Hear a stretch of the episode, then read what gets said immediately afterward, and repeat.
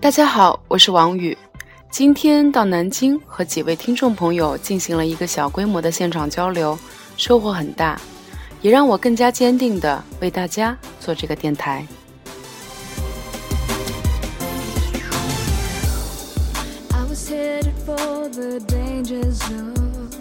青年危机系列第九篇：三十而立。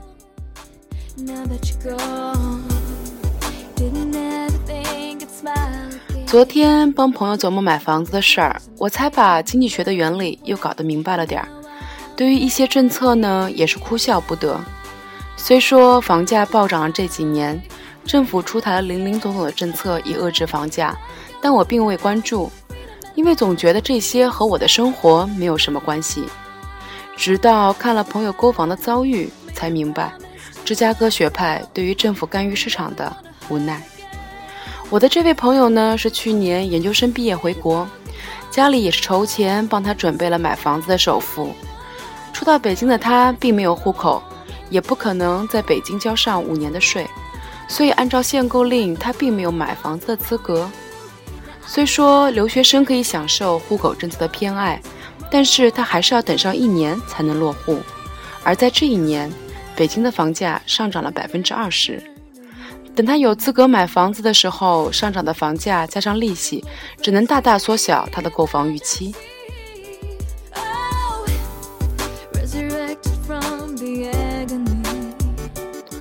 故事到这里并没有结束，经济学的原理只是刚刚开始。记得我在美国工作的时候，美国正处于金融危机，这是一个要素价格调整、资产重新配置的时期。当时银行对于住房按揭贷款的政策呢，也是进行了很多调整，主要是为了不让那些不具有偿付资质的人获得贷款。当时我的一对在哥伦比亚大学工作的教授夫妇朋友，正准备帮女儿买房子。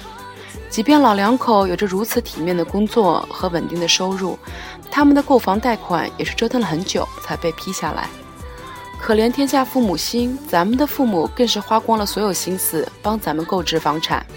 这并不是一个丈母娘经济时代才有的现象，也不能单纯的和早几十年计划经济时代的住房条件相对比，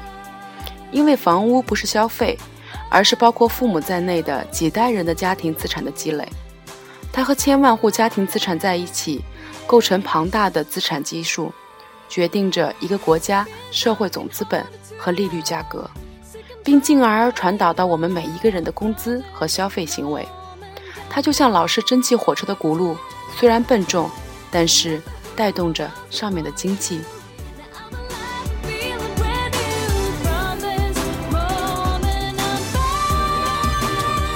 撇开这些宏观面儿，单是说说我们个人，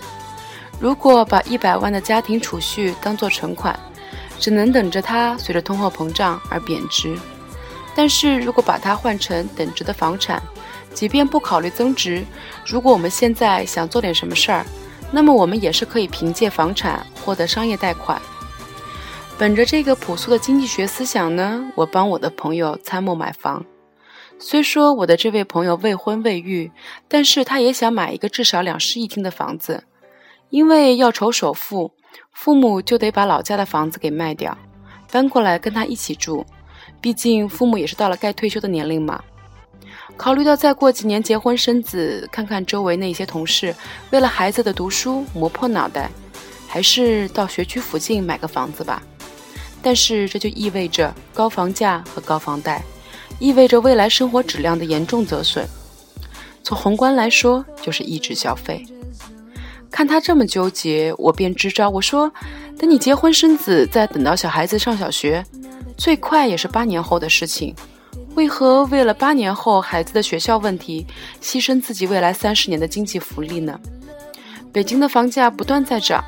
你可以先在一个上班方便的地方，根据自己的能力买房子，等以后需要学区的时候，你再换一个房子好了吗？到那个时候，即便北京的房价离开快速上升的通道，你也是可以以资产换资产，并不吃亏。总比工资被通货膨胀蒸发掉要强。有你这么犹豫的时间，房价又涨了，每个月的房贷又要多了。他说：“如果几年后他想换房子的时候没有合适的房源怎么办？”我说这不用担心，你看看咱们的自己的父母，还不是每隔几年、十几年换一个更好一点的房子吗？谁能一步到位呀？只不过是说以前呢是靠单位按照工作级别来调整，现在呢是通过市场价格来调整。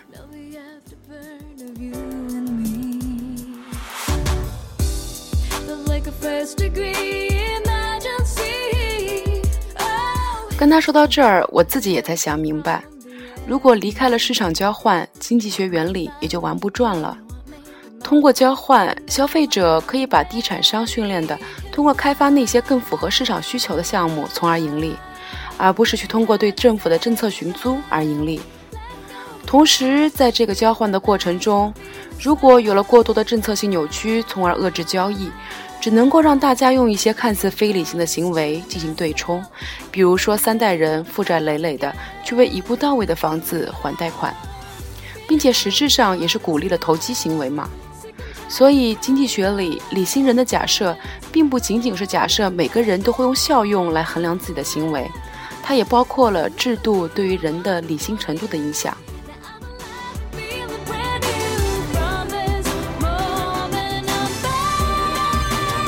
我突然发现，原来我以前学的那么点经济学的理论知识还是有用的，这至少不会让我的双眼被纷繁的现象所迷乱，也就减少了身处其中的焦虑。就像来到北京后，我就有失眠的毛病。原先只是单纯的因为各种庸人自扰而睡不着，但是后来呢，则是因为对于失眠本身的恐惧而睡不着。但是，一年之后，听说，即便人的意识在醒着的时候，大脑里的一些区域也是在休息；即便人的意识睡着的时候，大脑里的一些区域也是在兴奋。此后，我也就不怕失眠了，因为即便我醒着，有一部分也是在睡着。这样我就能泰然自若地解决了失眠的问题。再有，以前呢，每次看到人力资源出台薪资奖励机制的时候，以及身边的一些老同事因为这些机机制而离开的时候，我就会惴惴不安，然后各种焦虑。啊！但是后来有一天，那位广州的周先生。从企业管理者的角度跟我解释了人力资源通过控制企业运营成本而不得不采取一些措施的基本原则之后，我便不再不安，因为我从价值观上是拥抱市场经济和现代企业制度的。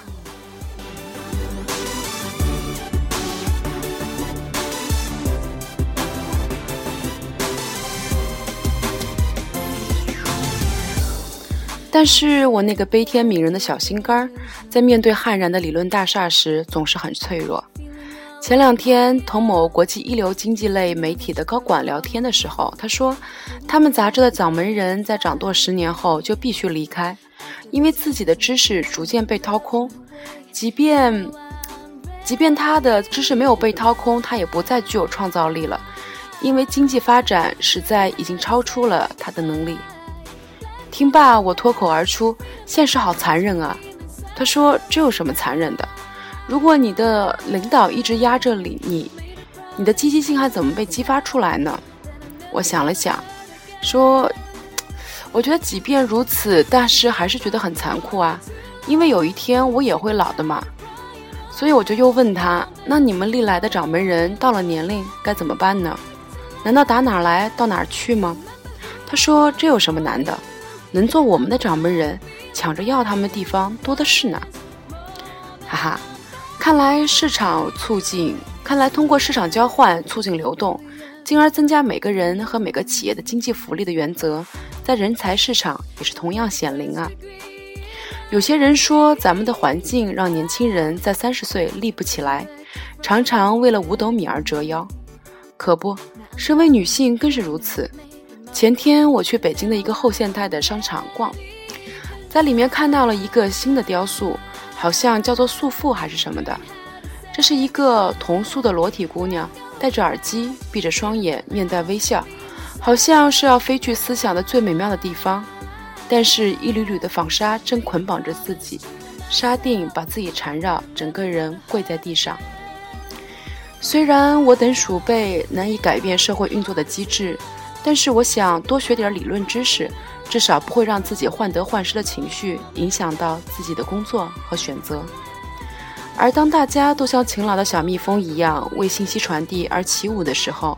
蜂巢的效率也就能够达到最优。早些年我们总说少谈些理论，多干些实事儿，但是时过境迁，我倒是觉得现在来想想理论，便可不为那些乱花迷心。即便在世俗的眼中，并非并非如此。就像我的那位计算机专业的博士朋友，直到给家里修过一次电脑后，他的妈妈才说：“嗯，你的这个博士总算没白念。”